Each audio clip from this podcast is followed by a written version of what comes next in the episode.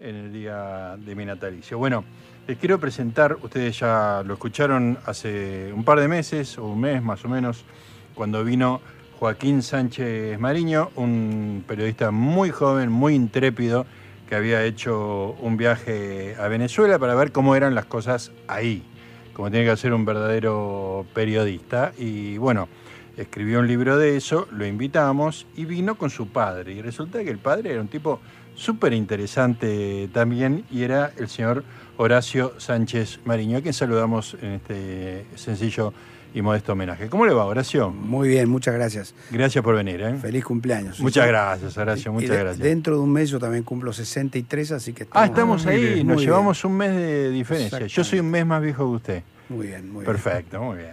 Gente grande. Que todos estos mocosos aprendan de esta conversación entre dos hombres sabios. bueno, Horacio, eh, el niño Joaquín, que se ha convertido en un periodista medio estrella, porque cada vez que hay lío en el mundo, y hay lío en el mundo todo el tiempo, este, ande de aquí para allá. Estuvo ahora en, el, a bordo del, de un barco del Greenpeace en medio del Atlántico, ¿verdad? Exactamente, un viaje muy interesante también.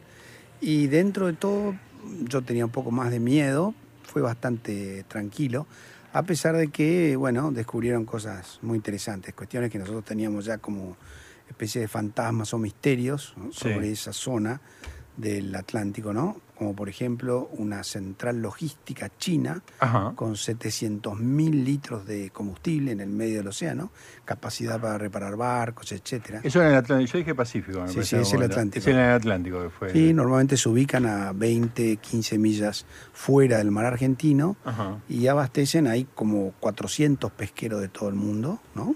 Básicamente. Es como una gran estación de servicio. Exactamente. Es extraordinario Y eso. nosotros sabíamos o pensábamos, pero bueno, ahora lo, lo descubrieron y Sabemos lo, que es real. y lo abordaron, sí. ¿Y esto es legal? Bueno, es legal, está fuera del mar argentino, si bien es zona de dominio económico argentino, ellos están habilitados para estar ahí. Ajá. Pero bueno, es un peligro y una falla por parte de, de nuestra, digamos, del dominio que tiene que tener el Estado sobre Claro. nuestra soberanía. ¿no? Y ellos están como literalmente como una estación de servicio cobrando por el servicio que dan. Exactamente. El negocio de ellos es, Es ese, sí, exactamente. Es muy impresionante lo de, lo de China. Ahora vamos a hablar de todos los temas de, de Horacio, que tiene un montón, le quiero hacer un montón de preguntas y sobre el libro que nos, nos trajo de uno de sus viajes. Pero con esta cosa de que China se integró al mundo, dejó de ser una- un, país comunista muy encerrado, este, participa de, de lo más avanzado de la civilización, por ahí no respetando todas las reglas que tiene por ahí el, el mundo occidental. Yo el caso que más vi es el de experimentos con ingeniería genética, ¿no? que este, hay, hay una cantidad de protocolos, hay una moratoria internacional para no hacer cosas en seres humanos. Y claro, los chinos que ya tienen una ciencia al nivel de la ciencia más avanzada de Occidente, no tienen los pruritos, ¿no? Exactamente, no vamos a hacer maniqueos, pero China en muchos aspectos es una sociedad primitiva, Claro. a diferencia de la sociedad occidental. Ellos, por ejemplo, durante muchos, muchas décadas practicaron la eugenesia. Claro. Las personas podían, los matrimonios podían tener un solo hijo. Sí, sí, sí, y muchas veces si se producía otro embarazo, ese embarazo era, era, este, interrumpido y de hecho eran asesinados algunos bebés. Ya Eso- nacidos, Ya nacidos. Es una cosa que uno dice, no, no puede ser. Es una cuestión eh, que no va de acuerdo a nuestra idea de lo que es una vida social. Pero bueno, así es China, y más Claro. en esta época. En esta época han cambiado un poco Sí. con la llegada de este nuevo líder y el cambio este, revisionista en el Partido Comunista, muchas de las cosas que hasta este momento venían respetando, incluso recuerde que han entrado ellos al, eh, al- la cuestión esta de- del control eh, comercial, Claro. eh, eh, ya me voy a acordar, sí. y bueno, han respetado siempre todas las reglas de funcionamiento de la economía, del comercio, etcétera, y ahora están mutando y Claro. cambiando hacia una política un poco más este Claro. atrabiliaria. Y con digamos. ese mercado gigantesco que tienen, todo todos los países dudan en, en- en ponerle límites, digamos, ¿no? Es muy porque, difícil. Porque es un mercado, o sea, Es muy difícil, tienen mucho capital para invertir, no tienen una gran desesperación por, proveer a su propia población del bienestar que sí este, se intenta en Occidente. Entonces es mucho más fácil, este, porque incluso podemos decir que tiene un Producto Bruto parecido al de Estados Unidos si vemos el monto general, pero si vamos al producto per, cápita, per, cápita hay una diferencia inmensa, ¿no? Pero este envión económico que tuvieron, bueno, pero China es todo, es todo un tema que vale la pena en algún momento detenerse mm. en eso. Tengo en mis manos La guerra en los Balcanes, un libro del señor Horacio Sánchez Marino, Mariño, y acá está un poquito su, su biografía, que era su currículum vitae, que era muy, muy atractivo. Hágame una reseña de eso. Usted es de formación militar. Yo soy coronel retirado del ejército. Estoy, digamos, hace siete años que me retiré del ejército. En la mitad más o menos de mi carrera hacia acá inicié un, digamos, avance en la vida académica. Primero estudié una licenciatura en ciencia política. En la Universidad de Buenos Aires. En la Universidad de Buenos Aires. Sí, que ya me eh, pareció eso ya espectacular. Vamos a hablar de eso. Una experiencia muy interesante, sí. Eh, luego hice una maestría también en eh, Ciencia del Estado en la Universidad del SEMA. Y finalmente hice un doctorado en Ciencia Política en la Universidad del Salvador. Este libro es eh, una puesta más amigable, digamos, de esa tesis doctoral. Usted hizo una tesis doctoral y acá está convertida, en convertida en libro. De divulgación, exactamente, exactamente. De, un, de un problema complicadísimo que es la guerra de los Balcanes, que Exactamente. fue uno, de los ejes del mundo en la década del 90, este, y usted lo tiene claro. Exactamente. no debe ser una de las pocas personas que lo tiene claro.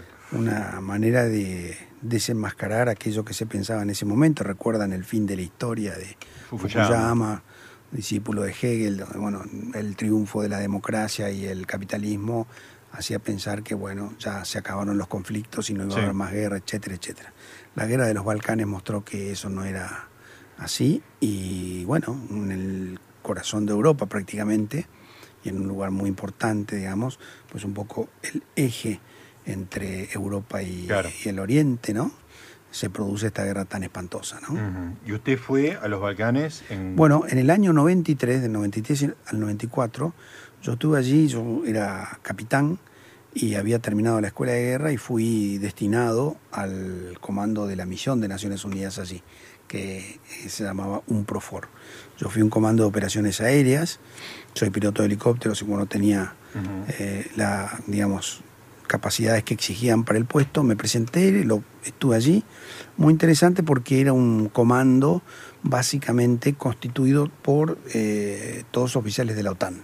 Ajá, mm. de distintos países, pero... Distintos países, pero jefe y segundo jefe canadienses, un oficial norteamericano, oficiales de Noruega, de Francia, de Bélgica. Y fue una experiencia para mí muy este, ilustrativa, muy interesante. No solamente por lo que eh, el conflicto fue el conflicto, sino por conocer cómo funciona, digamos. En ese momento para mí era algo extraordinario, la alianza militar más importante de la historia. Claro, claro. Después, después tuve la oportunidad de volver, pero ya en, hacia el año 99 en eh, los Balcanes se desplegaron dos compañías de Gendarmería Nacional, en Bosnia y en Kosovo. ¿Gendarmería Nacional Argentina? Argentina, sí. Y entonces... ¿En Bosnia y? Kosovo. Y Kosovo. Entonces allí eh, era necesario poner un oficial de enlace que pudiera coordinar la tarea de esas tropas con la OTAN, el comando de la OTAN y Buenos Aires. Me tuve que sacrificar, estuve dos años en Bélgica en el, y también una experiencia muy, muy interesante, muy interesante. Ahora, la experiencia del año 93 era en, medio de los combates, ¿cómo...? Bueno, no, no, no, porque yo estaba en el Estado Mayor General, digamos, en el cuartel general, como le llaman ellos, y bueno, tuve algunas este, incursiones en la zona de guerra, pero yo estaba alejado del teatro de los combates, digamos. Pero en ese momento, digamos, los Balcanes eran, los Balcanes eran un, fuego. Un, volcán, era un, se estaba desarrollando una guerra con todos los ingredientes de una guerra normal. Hubo muchos autores que hablaban de las nuevas guerras, eh, de guerras este, no estatales, etcétera. En mi postura aquí yo pongo y trato de demostrar que eso no era así, que eso fue una guerra eh, con todas las letras, una guerra que en algunos aspectos convencional, en otros con algunos particularismos de guerra irregular, en algunos casos también de criminalidad organizada, pero el centro de la actividad era una cuestión de una guerra absolutamente clásica, digamos. Claro. Líderes, líderes políticos que tenían objetivos políticos, normalmente materializados en territorio, ¿no? tanto en Serbia como en Bosnia como en Croacia. Y bueno, llevaron adelante operaciones militares con todas, con todas las este, los ingredientes de una operación militar. Además, eh, la conocida limpieza étnica, ¿no? Claro, eso le, iba a preguntar porque fue una de las características más siniestras de este conflicto, Más siniestra, sí, sí, sí, sí. Si bien, eh, como todos sabemos, esto es una actividad que en todas las guerras y en Europa se ha hecho mucho y se ha conocido mucho. La primera guerra de los Balcanes en 1912, en 1913, también hubo fuertes operaciones de limpieza étnica, donde, bueno, el, procedimiento es muy... Este, es eh, terrible, un pequeño grupo de militares entra a un pueblo y empieza a quemar casas, matar eh, a los habitantes, violar mujeres, etcétera. Y entonces lo que hace el resto de la gente es abandonar el lugar. Por eso se llama limpieza de claro. sacar. Se corren todos los. Exactamente. ¿Y, la violación es programada, digamos, o es eh. el descontrol de un ejército triunfante? No, no, no, no. puede haber situaciones de descontrol, pero es una práctica perfectamente estudiada, perfectamente, digamos, pensada y organizada de manera de, bueno, hay hoy un serio problema en Bosnia de los hijos de estas violaciones. Porque estos son hijos de, soldados serbios. Soldados serbios, o también hubo limpieza étnica por parte de los bosnios musulmanes, también hubo por parte de los croatas. Acá es una guerra donde, bueno, lo peor del ser humano afloró. Claro, y, todo... ¿Cómo es el problema actual con, los hijos, con esta generación? Es muy difícil Bosnia todavía no ha conseguido, digamos, despegar económicamente, hay un porcentaje altísimo de desocupación. Y, bueno, estos problemas eh, sociales, problemas humanos que ya venían, digamos, de odios ancestrales y demás, usted imagínese un niño, un chico que se cría en este ambiente, sabiendo que su origen o cuál es su origen y demás, eh, es muy difícil en una sociedad que todavía no ha conseguido superar las este, secuelas de la guerra, ¿no? Porque, digamos, lo que era Yugoslavia, bajo la férrea conducción de Tito, con el sistema comunista, con una mm. relación medio ambigua con, la Unión Soviética, mm. pero de alguna manera Tito manejaba todas esas nacionalidades, no usted habrá estudiado el tema. Bueno, casualmente la, la, existencia de la Unión Soviética, Tito nunca quiso subordinarse a Stalin, la existencia de la Unión Soviética permitió a Tito dar ese lazo de cohesión, digamos. El lema de Yugoslavia era hermandad y unidad. Hermandad y unidad. ¿Frente a qué esa hermandad? Frente a la amenaza soviética ah. y también frente a la amenaza de Occidente, que era el enemigo, digamos. ¿Mm? Tito, con esa situación, el peligro, el país estaba organizado como una gran este, fortaleza defensiva.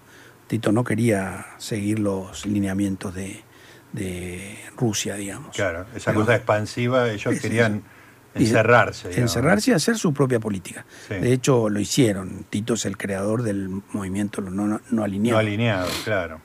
Y también, bueno, tuvo contacto con Occidente y sufrió lo mismo que la Argentina en la década del 70, cuando sobraban los dólares, se endeudó profusamente Yugoslavia, fue uno de los problemas que después, cuando estalla esta situación económica, estalla la guerra, ¿no? ¿En qué año murió Tito? Tito muere en el año 74, 75. Claro.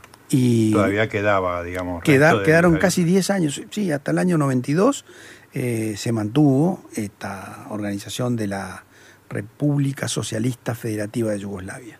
Y de esa manera el partido gobernante, el Partido Comunista, que ahí se llamaba la Liga este, de Trabajadores, mantuvo el poder. Hasta un momento donde está la desaparición de la Unión Soviética y esta idea de Gorbachev de que cada uno de los países, de los satélites de la Unión Soviética hicieran su propia política, la doctrina Sinatra, ¿eh? cada uno a su manera, hizo, hizo, que bueno, Yugoslavia empezara a eh, desintegrarse. Claro. Y hubieron dos países muy fuertes, los más avanzados económicamente, Eslovenia y Croacia, que decidieron la independencia en el año 91. Y ahí se Ahí empezó. inició, el- esa fue la mecha que... El rompecabezas se empezó Exactamente. a desarmar.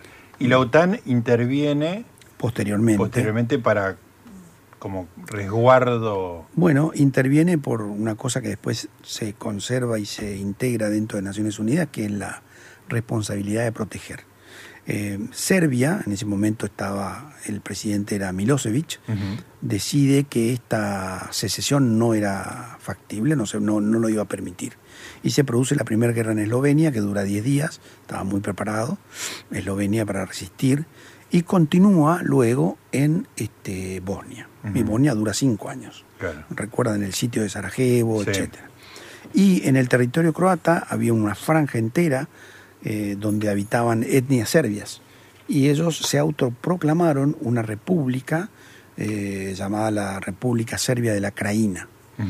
Y bueno, se separaron de Croacia. Croacia no tenía en ese momento una gran fuerza militar, la preparó, apoyada por Estados Unidos, Alemania, e incluso contratando empresas eh, privadas estadounidenses. Formaron ese ejército, con ese ejército después recuperaron el territorio y eliminaron esta República Serbia. En Bosnia el enfrentamiento fue entre tres facciones, los bosnios musulmanes, los más fuertes, los más poderosos, y los serbios, y una pequeña fracción de croatas. Estos al principio trabajaron con los musulmanes y luego se separaron y fueron a, a- a unirse a, a Croacia. ¿no? Claro. pero fue un gran enfrentamiento y un, ahí se produce también la matanza de Srebrenica. Claro, eso fue uno de los durante- episodios más cruentos y más, más cruentos, el bombardeo de Sarajevo, y entonces allí la OTAN decidió que eso ya no era tolerable. Claro, que la Y- humanidad no podía permitir que no se esa podía masacre. digamos. exactamente y ahí empezaron los ataques aéreos de la OTAN sobre las posiciones serbias lo que llevó a que bueno se firmara el primer tratado el tratado de Dayton que crea esta organización eh, política tan extraña que es la Federación eh, Bonio-Musulmana Serbia que están todos en, en el territorio de Bosnia-Herzegovina y eh, Milosevic se concentra entonces en mantener el control sobre dos provincias que eran muy importantes, Vol- Volvodina, que está al norte de Serbia, y Kosovo. Claro. Kosovo- Kosovo es el sur y es muy musulmana, ¿no? El sur está el 90%, 95% de la población es albano-kosovar, kosovar, son musulmanes. Sí. Y Bosnia eh, mantiene, digamos, eh, ocupado a Milosevic durante todos los 90 y hacia el 99 él decide, bueno, listo, esto es lo que yo voy a concentrar y que voy a conservar para nosotros. Sin embargo, eh, esa, digamos, decisión política no fue acompañada por los kosovares que inmediatamente se empezaron a rebelar contra Serbia y crearon un ejército de liberación kosovar.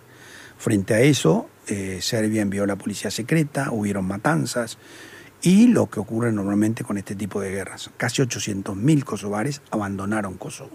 Ajá. Frente a esto, que ya era un problema que se había extendido prácticamente por toda la región, eh, lo- los países de Occidente, Estados Unidos y, y la comunidad europea decidieron que esto se tenía que terminar. Claro.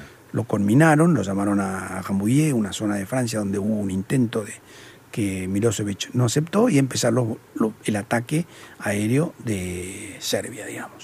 A los dos, tres meses eh, eh, se firmó un armisticio, Serbia, digamos. O sea, eso era OTAN atacando. Exactamente, Serbia. Era ¿Fue bombardeo de Belgrado? Sí, sí, sí, fue Claro. bombardeo de Belgrado, sí, Sí. sí. Y hasta llegaron a utilizar, bueno, las famosas bombas de grafito que dejaron a toda la ciudad, una ciudad entera sin luz, por ejemplo. Ajá. N- Nuevos tipos de, de- O sea, es una bomba que. que afectaba el sistema eléctrico, las redes eléctricas, ¿no? Dejaron este Extraordinario. entonces este sin producir tantas bajas, Claro. ocasionaron una, digamos, un decaimiento de la moral Claro. de todo esto, digamos, tiene como alimento, como el humus de todo esto, el nacionalismo. Sí, sí, claro. Cuando estos líderes de la eh, aparachic comunista se dan cuenta que ya la ideología comunista no conseguía la cohesión, No- empezaron No servía más, claro. claro, a utilizar el nacionalismo. Claro. Bueno, cosa que Stalin también usó, ¿no? El, el Durante la, durante la Segunda Guerra Mundial sí, pero antes no y después tampoco. Claro, claro, el rigor de, Moscú. Este, bueno, es eh, muy interesante todo esto. Mm. Es una parte de la historia que yo viví a través de los diarios, pero mm. era muy difícil de, seguir, porque era mm. este, una, gran complejidad. Explosión de países y de nacionalismos. y me acuerdo de eso, cuando parecía que ya este, habían logrado este, un, cierto dominio, Kosovo, mm. este, rompe la última, el último Exactamente. eslabón nacionalista. Eh, después me va a contar eh, Horacio, ahora vamos a... Ah, no, no tenemos informativo, me acaba de, decir, pero vamos a, a, tomar un poquito de aire porque toda la información que nos ha dado es extraordinaria. pero, ¿qué pasó con con todos los crímenes de guerra de lesa humanidad, porque muchos de los, tengo entendido, con mi, información muy fragmentaria, lo estoy aprovechando usted, este, muchos de los serbios fueron acusados de, bueno, hay matanzas muy famosas como la de Srebrenica. Srebrenica, sí. Srebrenica y, y creo que Milosevic mismo ha sido juzgado, ¿no? Él estaba siendo juzgado y murió en la cárcel, pero ahí, digamos, las Naciones Unidas establecen el Tribunal Penal Internacional para juzgar los crímenes en eh, la ex Yugoslavia. eso es un hito, digamos, en la jurisprudencia mundial. Exactamente. Es muy importante. Muy importante. Se creó otro también muy parecido en Ruanda, donde una de las la, jueza que juzgó a los criminales eh, ruandeses es una argentina que en algún momento se la nombró como candidata a la Corte Suprema. Sí, sí. ¿Mm? Em, este tribunal no solamente juzgó a los serbios, sino también a los croatas y a los bosnios musulmanes. Hubieron muchos condenados, también algunos que fueron absueltos, y, pero básicamente lo que se buscó hasta último momento eran los principales líderes. Algunos de ellos, por ejemplo los bonios serbios, Karadzic y Mladic, que fueron unos grandes este, cultores de la limpieza étnica, unos eh, asesinos muy brutales. Es rarísimo, Karadzic, por ejemplo, era un psiquiatra. Que ¿Psiquiatra? Había, sí, psiquiatra que había estudiado en eh, París. Y sin embargo, bueno, él fue el presidente de esta autoproclamada República Serbia y llevó adelante todos estos procedimientos. Fueron capturados hace dos o tres años, están siendo juzgados ahora. Ya con estos últimos de ese tribunal está cerrando su, su tarea, digamos. Este episodio famoso, por ahí, usted sea paciente conmigo porque yo se me, tengo los datos muy mezclados, pero este episodio famoso de que en un juicio un, un jerarca de estos toma cianuro y se suicida. Mm. ¿Es parte de este mundo o me estoy mezclando con algo? No, probablemente yo no oí ese, ah, ese episodio. Probablemente haya ocurrido eso, sí ocurrió en eh, Nuremberg. Ah, sí, sí, y el, que se suicidó fue Goering. Sí, sí, sí. Antes él ya fue condenado a la horca, fusilamiento, no me acuerdo. Y no, pero esto pasó hace dos o tres años que la imagen es muy famosa. Después la voy a buscar y la vamos a, muy bien. La vamos a, a compartir. Bueno, esta que te contó Horacio Sánchez Mariño es una de las historias de vida de Horacio, que además eh, estuvo en Haití. Exactamente. Y que además la, misión más peligrosa de todos es haber cursado ciencias políticas en la UBA siendo militar argentino, que es como, este, es, una experiencia que yo quiero que usted la cuente porque usted la, cuenta con mucho cariño, lo, poco que estuvimos hablando la otra vez. No solo cariño, sino con gran orgullo. Es para mí muy importante haber ido a la Universidad de Buenos Aires y, bueno, tengo muchos amigos de allí y por supuesto que en ese momento la situación tenía otro cariz, no había tanto antimilitarismo como posteriormente se dio en la Argentina, pero igual, por supuesto, los, digamos, militantes de izquierda, los profesores marxistas y demás, era una especie de rara avis ahí adentro. Pero en ningún momento fui ni agredido, ni ah, molestado, para nada.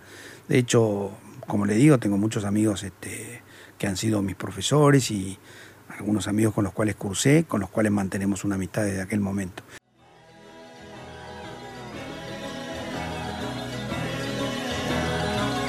...22.37 le estaba pidiendo a Horacio que me actualice de los países de, los Balcanes, de la ex Yugoslavia, y terminamos hablando de Modric y el, último mundial y de todas las mm. bondades de Croacia, ¿no? Que es el país que se quedó mejor parado, digamos, posteriormente. Bueno, usted me dijo Eslovenia eh, se asoció a la comunidad europea y creció económicamente. Croacia también, sí. sí.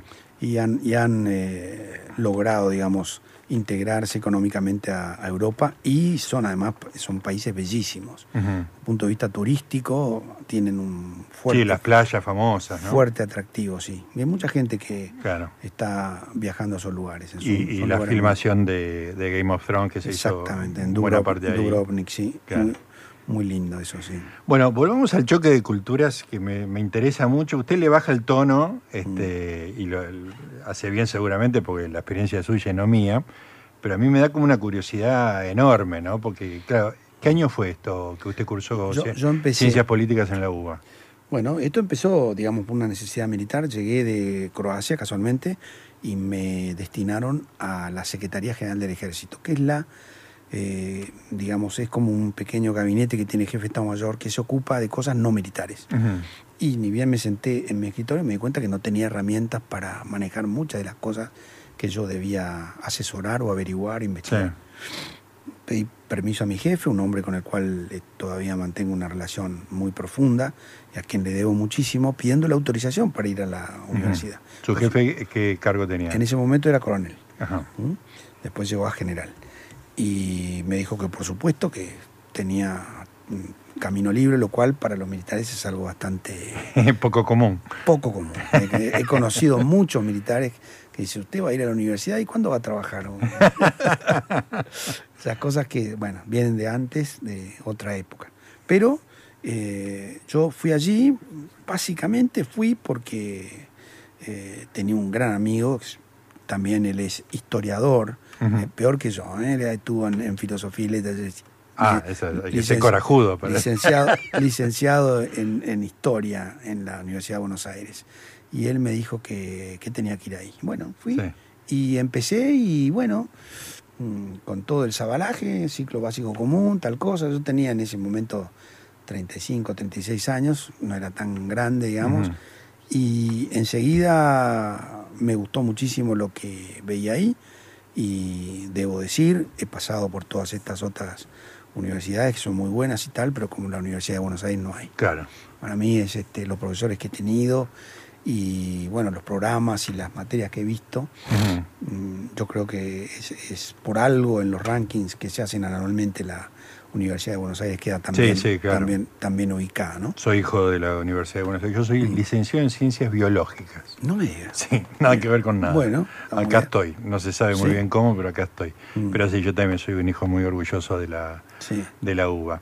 Y eh, ¿se generaba el contrapunto, la dictadura? Que, no, no, no, en ese momento nosotros... ¿Esto que era principio de los 2000? No, no, no, no, estoy hablando del año 94. Ah, 94. ah, después del primer viaje, digamos. Del 94 al 2000. Perfecto. Cuando llegué, empecé la universidad. Claro. Y terminé en el 2000 y me quedaba una cosa muy simple, eh, me quedaba rendir el idioma. Hay rendir tres niveles de idioma, de dos idiomas. Y bueno, me destinaron a Bélgica. Dije, entonces voy a Bélgica, cuando vuelvo rindo el general de francés. Claro. Y, así hice y me recibí en el 2002. Claro. Me había terminado de cursar en el 2000. Y bueno, fue una experiencia muy buena. Yo vivía ahí cerca, tenía la universidad a media cuadra. Después estos bandidos me la mudaron a Ramos Mejía, así que tuve que empezar a viajar un poco más. Este, pero bueno, eh, fue una, una gran experiencia, digamos. No, en ningún momento tuve, alguna vez tuve algún este, ¿Algún encontronazo? Incidente, no, no, un incidente muy tonto con unos este, militantes de izquierda muy, muy este, eh, acérrimos, digamos. El, pero el problema era que no me daban la nota de mis parciales. Y, y, cajoneaban me la cajoneaban la nota. Que era una cosa como el portero que esconde la carta, digamos. Exactamente. Y yo sabía que me había ido bien. Sí. Y bueno, lo que hice fue, hablé con la profesora titular. Inmediatamente lo llamó, me dieron la nota y, me saqué de encima el problema, digamos. ah, pero, pero, no a nivel de debate, digamos. Bueno, debate sí, siempre. Y en ese momento, el, el asunto es, eh, yo fui allí no tanto a, digamos, ejercer alguna acción, sino aprender. Sí, sí. Y la verdad que con los profesores que tuve, he tenido muy buenos profesores, este, es mejor callarse, oír, tomar nota, leer, que ir a ejercer algún, no sé, forma de rebeldía o debate. No era mí. A mí tampoco en ese momento tenía esa, esa digamos, esa, esas ganas. Claro. Eh, la política me interesa mucho, se imaginará. Es Claro. algo para mí como comer Sí, sí. y no solo que me interesa, sino que bueno, es un poco lo que yo hago hoy, digamos, estudiar la política. Pero en ese momento yo era un estudiante más. Sí. Y así pasé la universidad con toda tranquilidad, digamos. Y debe haber leído bastante marxismo. Bueno, mucho. En ese momento, como todo se calcula en la universidad, eh, hay quien calculaba que se leía alrededor de un 22-25% de textos marxistas. Y por supuesto que eso en vez o en lugar de producirme un desagrado, fue algo extraordinario, porque yo realmente pude conocer Claro. profundamente cuál es la doctrina marxista. Y bueno, es una forma de entender la realidad, que por supuesto yo no estoy en este momento de acuerdo, y lo que más me pesa son los resultados de estas Claro. este, formas políticas, ¿no? Resultados en, en vidas humanas, en falta de libertad, etcétera, etcétera. La postura de entender la realidad como inequitativa, como eh, con un problema de, digamos, eh, de desigualdad, digamos, o de también ver la, la sociedad como una situación conflictiva. Son todas Ujú. cosas que yo no tenía, no incorporado. Eso creo que el marxismo es algo que ha traído a, a la, a la academia, digamos. Si bien, como le digo, para mí los resultados fueron este, Sí, sí, en la práctica política. en la práctica política muy este, Si uno no tiene cierta ceguera, digamos, es muy difícil de discutir exactamente. lo que ha, lo que ha pasado históricamente, digamos. ¿no? Exactamente. Bueno, muchos filósofos franceses durante muchos años negaron, no, digamos, eh, Sartre era Sí, sí, del, partido, del Partido claro. Comunista y tal cosa, Sí, y cuando descubrieron la realidad de los gulags y tal, dijeron, bueno, nos equivocamos.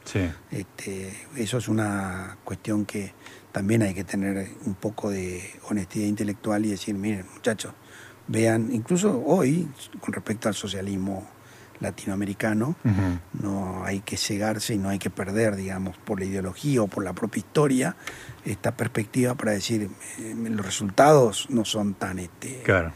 alentadores, digamos, de esta forma de entender la, la realidad. Y cuando le cuestionaban la presencia del ejército en la política argentina, de la época del 76 al 83, o sea, le planteaban Sí, sí, como representante del ejército. No, no, no, no personalmente, pero sí se discutía, es obvio que se discutía.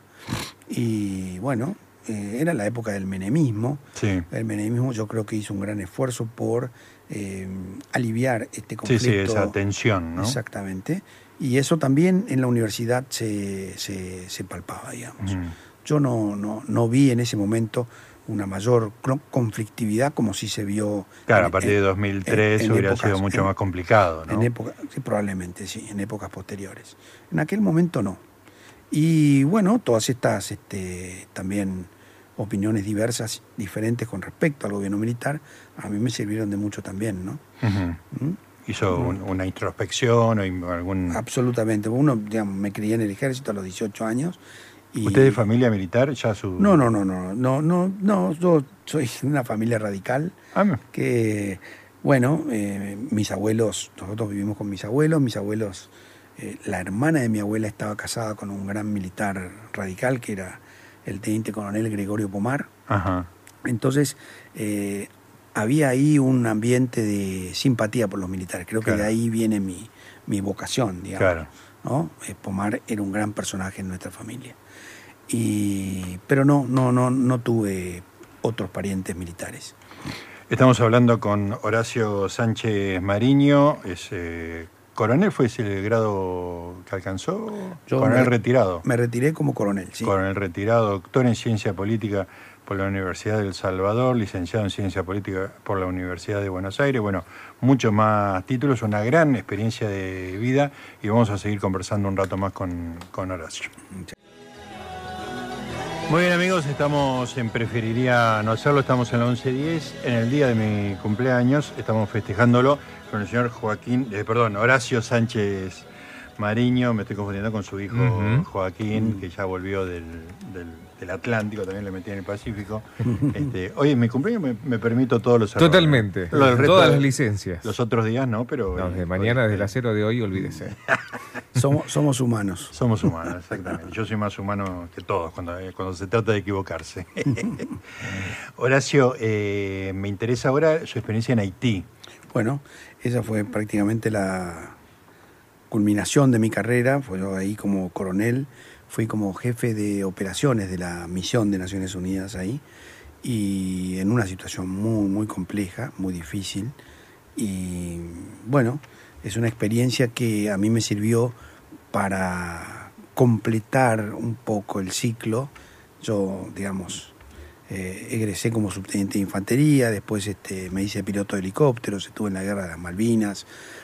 Es decir, tuve una serie de actividades, volé en la Antártida, este, bueno, fui oficial de Estado Mayor en varias oportunidades, estuve, como le dije, en estos puestos de la Secretaría General muchos años, que a uno le permite ver el ejército bien desde arriba, digamos, desde el- digamos, la cumbre del manejo de la organización. Y en esta oportunidad, digamos, es eh, poner en práctica todo lo que uno aprendió a lo largo de la carrera militar. Una fuerza de 7.000 hombres. En ese momento la, digamos, la situación era bastante comprometida, todo el país estaba ganado por bandas este, de delincuentes. Sí, año. Eh, fui de noviembre de 2005 a noviembre del 2006. Ajá. ¿eh? Anteriormente había estado una misión, recuerdan Aristide, Sí, ¿eh? claro. El presidente fue, digamos, derrocado por los antiguos eh, integrantes del ejército de, de Haití que él había desarticulado. Y llegó allí una misión eh, compuesta por Estados Unidos, Chile y Francia, la MIF. La MINUSTA, una vez que Naciones Unidas pudo hacer todo el proceso que corresponde a este tipo de tareas, eh, se conformó con el 60% de tropas eh, sudamericanas. Comandante brasileño, segundo comandante rotaba entre Chile, Uruguay y Argentina. Por lo tanto, era una responsabilidad nuestra. Y yo fui como uno de los, digamos, puestos más eh, importantes de esta misión, como jefe de operaciones. Y bueno, en ese momento eh, se estaba por producir la elección presidencial. Una situación muy difícil, muy, no, no estaba en ningún- no figuraba en ningún manual, porque un mes de, antes de estas elecciones el comandante de la misión se suicidó. No, Sí, un general brasileño. no. Este, así que bueno. por razones personales, digamos. yo no creo que esa, es una enfermedad que termina, digamos, en una decisión tan eh, drástica después de un proceso muy... muy Hay una depresión Ah, ahí. Para mí Claro. es así. Pero el asunto es que estuvo eh, en un momento de una presión muy fuerte en el contexto de la, de la situación en Haití. Claro. Y bueno, había que... ¿Se sal- suicidó estando en Haití? eh, estando en Haití. Ah, vivía- sido tremendo para ustedes. Terrible para nosotros, sí. El- a los 15 días Brasil es una gran potencia y es un país sumamente responsable. A los 15 días estaba el nuevo comandante que terminó, digamos, después el, el mandato, yo estuve prácticamente todo el año con él.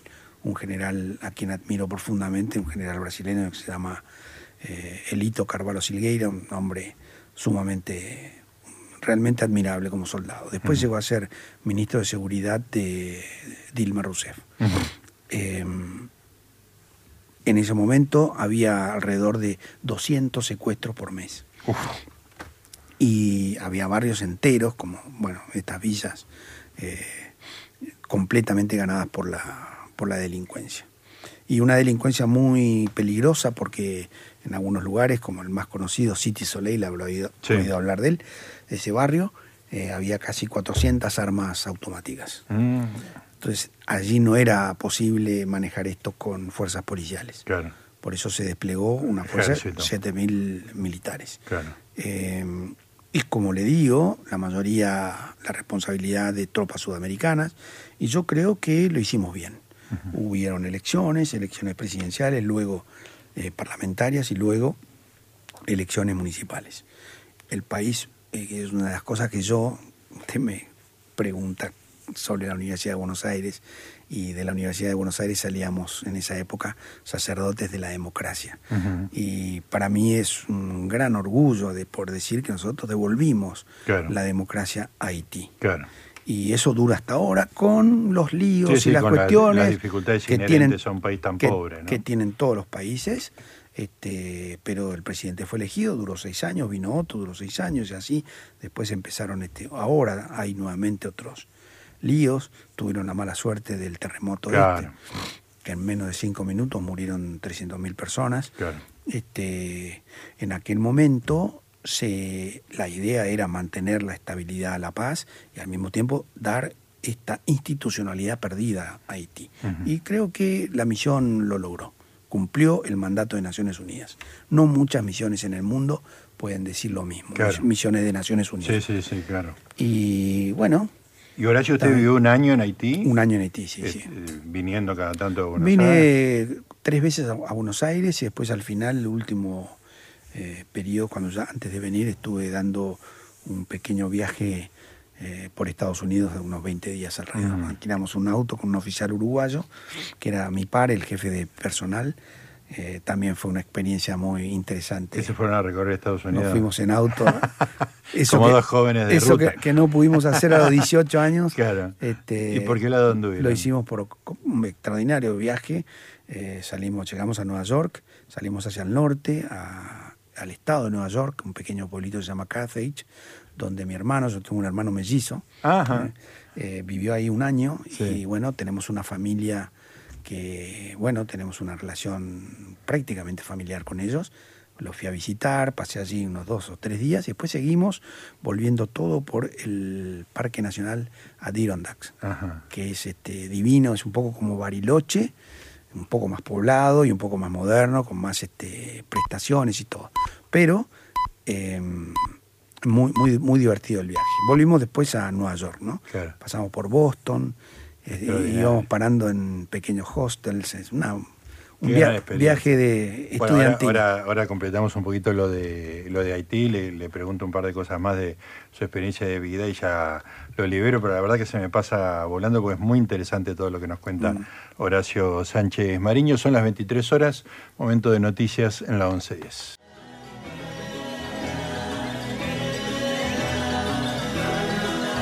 Bueno, es una caja de sorpresas el señor, eh, la familia Sánchez Mariño, porque terminamos este, hablando de, cine, del pampero cine de Mariano Ginaza, mm. uno de los hijos de, Horacio, hermano obviamente de, Joaquín, también es este, del mundo del, cine y participó en películas que conozco muy bien, como por mm. ejemplo El Carabajo de Oro.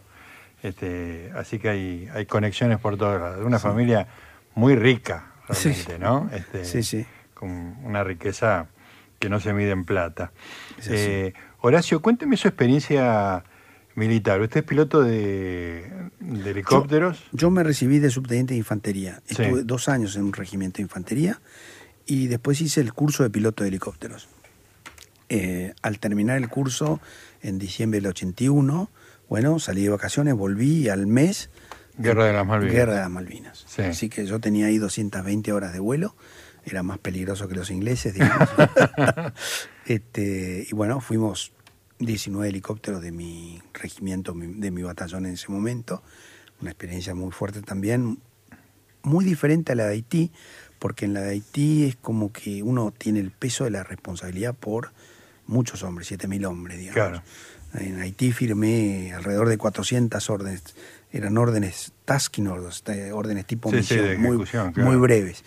Y la mitad de esas terminaron a los tiros, digamos. Una situación, claro, es una responsabilidad muy grande. Enorme. En la guerra de las Malvinas mi responsabilidad era mi helicóptero y mi tripulación, con lo cual eh, eh, mucho más acotado, tratar de cumplir con la misión lo Al primero. mismo tiempo mucho más arriesgado. Sobrevivir, mucho más arriesgado, riesgo de vida permanente. Alto, Alto sí, ¿Hubo bajas entre los compañeros suyos de helicópteros? Helicópteristas nosotros perdimos este, eh, seis, eh, entre ellos, digamos, eh, pilotos y mecánicos.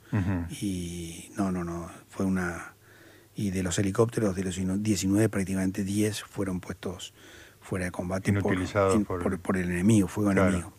Y bueno, en mi caso recibí un ataque de Harrier, que tengo por ahí algún artículo publicado. Y, Ah, lo voy a buscar. Y, y he hecho una reseña sobre los libros que escribieron los pilotos que me atacaron. Ah, Pilotos, extraordinario. pito- pilotos británicos. Estamos este, hablando de, literalmente pilotos que atacaron a usted o Exactamente, así que ataca- me atacaron mi helicóptero a mí. O sea, esto es eh, como un duelo Exactamente. de Y- una y- película de cowboys, o sea, Con, con uno de ellos este, intercambié en algún momento emails, después se cortó.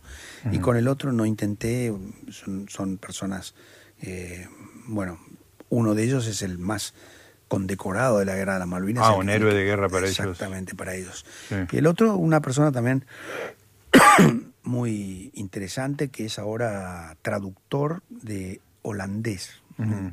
Los dos fueron separados de servicio por estrés postraumático. después de la guerra de las Malvinas.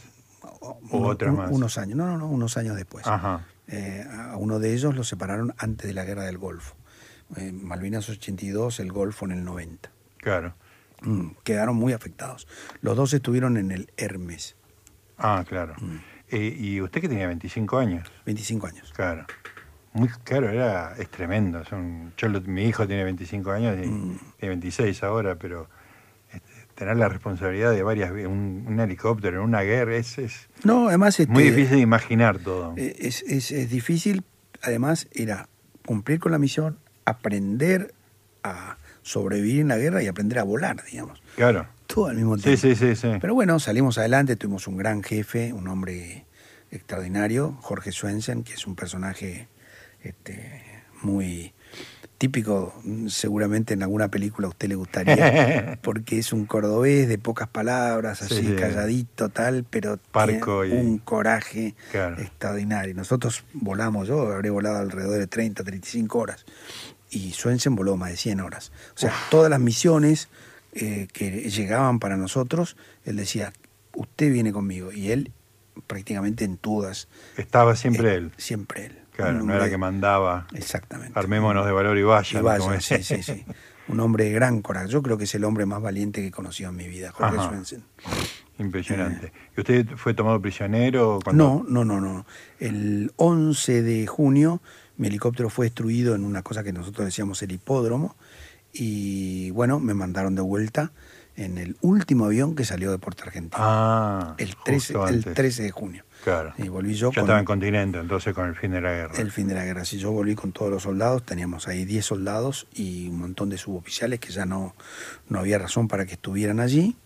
Y así que no, no, no, caí, no caí prisionero. Pero su helicóptero fue destruido estando en tierra, digamos, un ataque al... El, mi helicóptero fue destruido estando en tierra. En el ataque anterior, este que digo del 21 de mayo, eh, que fue el día del desembarco, obviamente atacaron aquello que podía reaccionar al Claro. desembarco, que eran los helicópteros, Claro, claro. los únicos elementos con los cuales se podía maniobrar. Y ese día yo estaba despegando, llevando una patrulla de infantería hacia un lugar donde se decía que había comandos ingleses. Y bueno, vimos pasar los dos aviones a 20 metros nuestros. Mm, Nos salvó que estábamos al costado del monte Kent. Entonces los aviones tuvieron que dar la vuelta detrás del monte. Claro. Y eso nos dieron unos minutos, aterricé. eh, los, Salieron mecánicos sacaron a los infantes y nos fuimos a, a proteger. Y bueno, y vimos en, eh, digamos, primera fila, en en, palco, cómo atacaban, digamos, este mi helicóptero. claro. Le erraron el disparo, pegó el disparo debajo, barrieron las palas, el helicóptero quedó inutilizado, después se fue reparado y volvió a volar. Pero bueno, son cuestiones de la suerte. Compañero mío no tuvo la misma suerte, otros que son los que nosotros ponemos siempre como los héroes de la aviación del ejército allí, eh, fueron en una misión a rescatar náufragos del Narwhal Ujú. y bueno, directamente desde una fragata con un misil los, Los abatieron. eh, los abatieron, sí. ¿Qué pasa con el miedo? Eh, Bueno, eh, la guerra es una actividad para gente joven. eh, medio eso- inconsciente. Exactamente. Sí. Y uno, más en una actividad como el helicóptero, que uno no, que yo siempre pongo esto como algo que hay que tener en cuenta, los que estuvieron en las trincheras, estuvieron casi 70 días antes de que llegara el enemigo, con frío, hambre, era muy difícil proveer a todos este, de la comida o, bueno, Y en el momento en que vinieron los ingleses, pelearon y pelearon como leones. Eso es una cosa. Nosotros teníamos que cumplir la misión, dos horas, Claro. volvíamos y dormíamos en una cama, Claro, comía- comíamos bien. eh, y sí, el miedo, a uno le dan una misión, mañana tiene que salir y esa noche, bueno. Se duerme eh, inquieto. eh, exactamente. ¿Pero se duerme? Sí, a veces sí, un poco no, porque también había, durante esa noche venían los bombardeos este, navales, se acercaban los barcos y Claro. tiraban, entonces había que abandonar la, la casa donde vivíamos e ir a, lo- a los puestos, de, a las trincheras, digamos, para cubrirnos. Pasaba el bombardeo y volvíamos a dormir. Una, pero bueno, todos, yo bajé 12 kilos, a pesar de Mm. que podíamos comer bien Claro. los que estuvieron en las trincheras sufrieron aún mucho más y eso hay que ponerlo de manifiesto porque muchas veces se olvidan. Yo en Haití tuve una medida de lo que fue la guerra de las Malvinas. En un momento dado matan a tres oficiales jordanos. A la noche viene el jefe jordano, el jefe de batallón, y bueno, muy compungido y en un abrazo me dice, sí, no, esto es terrible, porque además mi país está pensando eh, abandonar la misión. ¿Por qué? Tenemos muchas bajas. ¿Cuántas? Y ya tenemos siete bajas. Claro. Y yo pensé, en la batalla de Monte London murieron 35 en una noche, Claro. 200 heridos. Sí, sí. ¿Mm? En la batalla de Darwin, Claro, 30. Yo digo, bueno, ahí realmente tuve la medida de lo que significaba o lo que significó la guerra de las Malvinas, tanto del lado argentino como del lado británico. ¿no? Claro, claro. ¿Mm? Horacio, y en el momento que usted, no sé si lo puede recapitular sus pensamientos del, del momento, pero usted entendía que era una guerra que no se podía ganar, lo entendió en algún momento del, del- de la estadía en las islas. En ningún momento. Estuve leyendo las cartas que yo le mandaba a mi mujer en ese momento y en ningún momento yo dudé que nosotros podíamos sostener Ajá. las Islas Malvinas. Sí, y que había que, bueno, la idea que nos, por lo menos la idea que yo tenía es que nosotros tenemos que aguantar acá para dar oportunidad a la diplomacia para que trabaje. Y en ningún momento yo pensé que íbamos a perder, digamos. sí, Hasta que, obviamente, sí, sí, los hechos. eh, los hechos y eh, el, el último vuelo yo veía desde el aeropuerto lo que ocurría en los cerros alrededor de Puerto Argentino, lo que significó ese combate, que fue una cosa espantosa, y me di cuenta que bueno, que la cosa había se estaba terminando. se estaba terminando, sí. Claro. Qué, Mm. Qué impresionante. ¿Y qué, qué recuerdo le queda, de, más allá del, de- del valor de este general cordobés que, que usted me cuenta? No, Me- no general, no me acuerdo qué. Era capitán. Capitán. capitán en el Este- primer año tenía en ese momento 32 años. Claro, estuvo muy joven. increíble. Eh, la perspectiva política, digamos. Usted, No, ¿qué- bueno, qué- después este, durante muchos años estudié mucho Ajá, y bueno, para mi tesis doctoral estaba entre el tema de Malvinas y el tema de Yugoslavia y me decidí por esto para mantener esa distancia necesaria para estudiar un, Claro. un- un conflicto. Pero me queda un gran orgullo de haber estado en la guerra de la Malvinas, me siento sumamente orgulloso de haber peleado por un lugar que es de la Argentina, digamos, de haber cumplido con la misión, eh, me queda un sentido de prácticamente de hermandad con los que estuvimos allí, con los que formamos parte del batallón y todos los que somos veteranos, que habitualmente nos encontramos y bueno, recordamos a nuestros muertos y tal. Eh, y sí, hay que separar aquí lo que es el corazón y el corazón me dice todas estas cosas. Todo lo que yo estudié y todo lo que yo leí, todo lo que vi con respecto a la guerra de Malvinas, a mí me parece que fue un error político y estratégico el haber este, llevado adelante esta, Ujú. esta acción. Y esto da para... Sí, die- sí, sí, es todo un programa. Diez programas más, sí. Horacio, y el contacto con los soldados británicos, más allá de, esta, de este diálogo con los enemigos puntuales, digamos. He tenido oportunidad de tratar con muchos oficiales ingleses. De hecho, hoy tengo eh, buenos amigos, este, un coronel inglés con el cual, que fue el único que me llamó del extranjero cuando murieron nuestros compatriotas en Central Park. Ujú, Él me sí, llamó para dar sus condolencias Ajá. por esos muertos. sí. Y en todas las oportunidades, tanto en Yugoslavia como en la OTAN, el trato con los oficiales ingleses ha sido de altísima eh, caballerosidad. Son Ujú. real- es una guerra, creo que fue una guerra que se hizo de todo punto de vista sin odio, digamos. Y creo que no persiste el odio de ninguna de las partes. De hecho, han venido el año pasado o hace poco muchos de los oficiales ingleses que han participado y se han encontrado con sus este, con quienes habían este, combatido. Un jefe, un coronel médico, murió el año pasado, Rick Jolly, fue condecorado por el gobierno argentino por la manera en que él atendió a los heridos argentinos en el hospital británico y en el Canberra, digamos. Este, no, no, no, no. Mm, digamos, cada uno de los eh, soldados que estuvo allí cumplió con su misión, cada uno de nosotros tenía un sentido, digamos, un sentido patriótico, ellos lo tenían por supuesto, y creo que eso hizo que esta guerra fuera una guerra sin... Eh, no sé, yo creo que no se vulneró ninguno de los preceptos de la este, Convención de Ginebra, a los prisioneros se los atendió, se los atendieron normalmente bien, no hubo una violación de leyes de guerra, es decir, todas esas cosas que normalmente en la guerra son habituales, aquí no pasó. Eh, ¿Participó de, este, de, los viajes cuando se reconocieron los cuerpos en, en Malvinas? No, no, nunca he ido, es una cosa que me queda pendiente. ¿Nunca volvió a las islas? Nunca volví, es algo que me queda pendiente. Eh, ahí estoy en un pequeño debate porque mi idea es ir con mi hijo, que el único hijo que vivía, que era Rodrigo. Claro. Y mi idea es ir con él y, bueno, filmar y Claro, claro, aprovechando que es cineasta. Exactamente. Pero bueno, es un proyecto que lleva tiempo y mucho dinero, ¿no? Claro, claro. En algún momento se hará. Bueno, como hacen los Sánchez Mariño, que todas las cosas que se proponen las terminan haciendo. Bueno, Horacio, la verdad que fue un placer enorme conversar con usted. Se me pasó volando el rato que, que estuvimos. Me queda el libro, La Guerra de los Balcanes, que voy a, va a ser mi libro de referencia de un conflicto que tengo un conocimiento muy superficial y que es muy, muy complicado, pero la verdad que es este, un, placer enorme hablar con usted. ¿eh?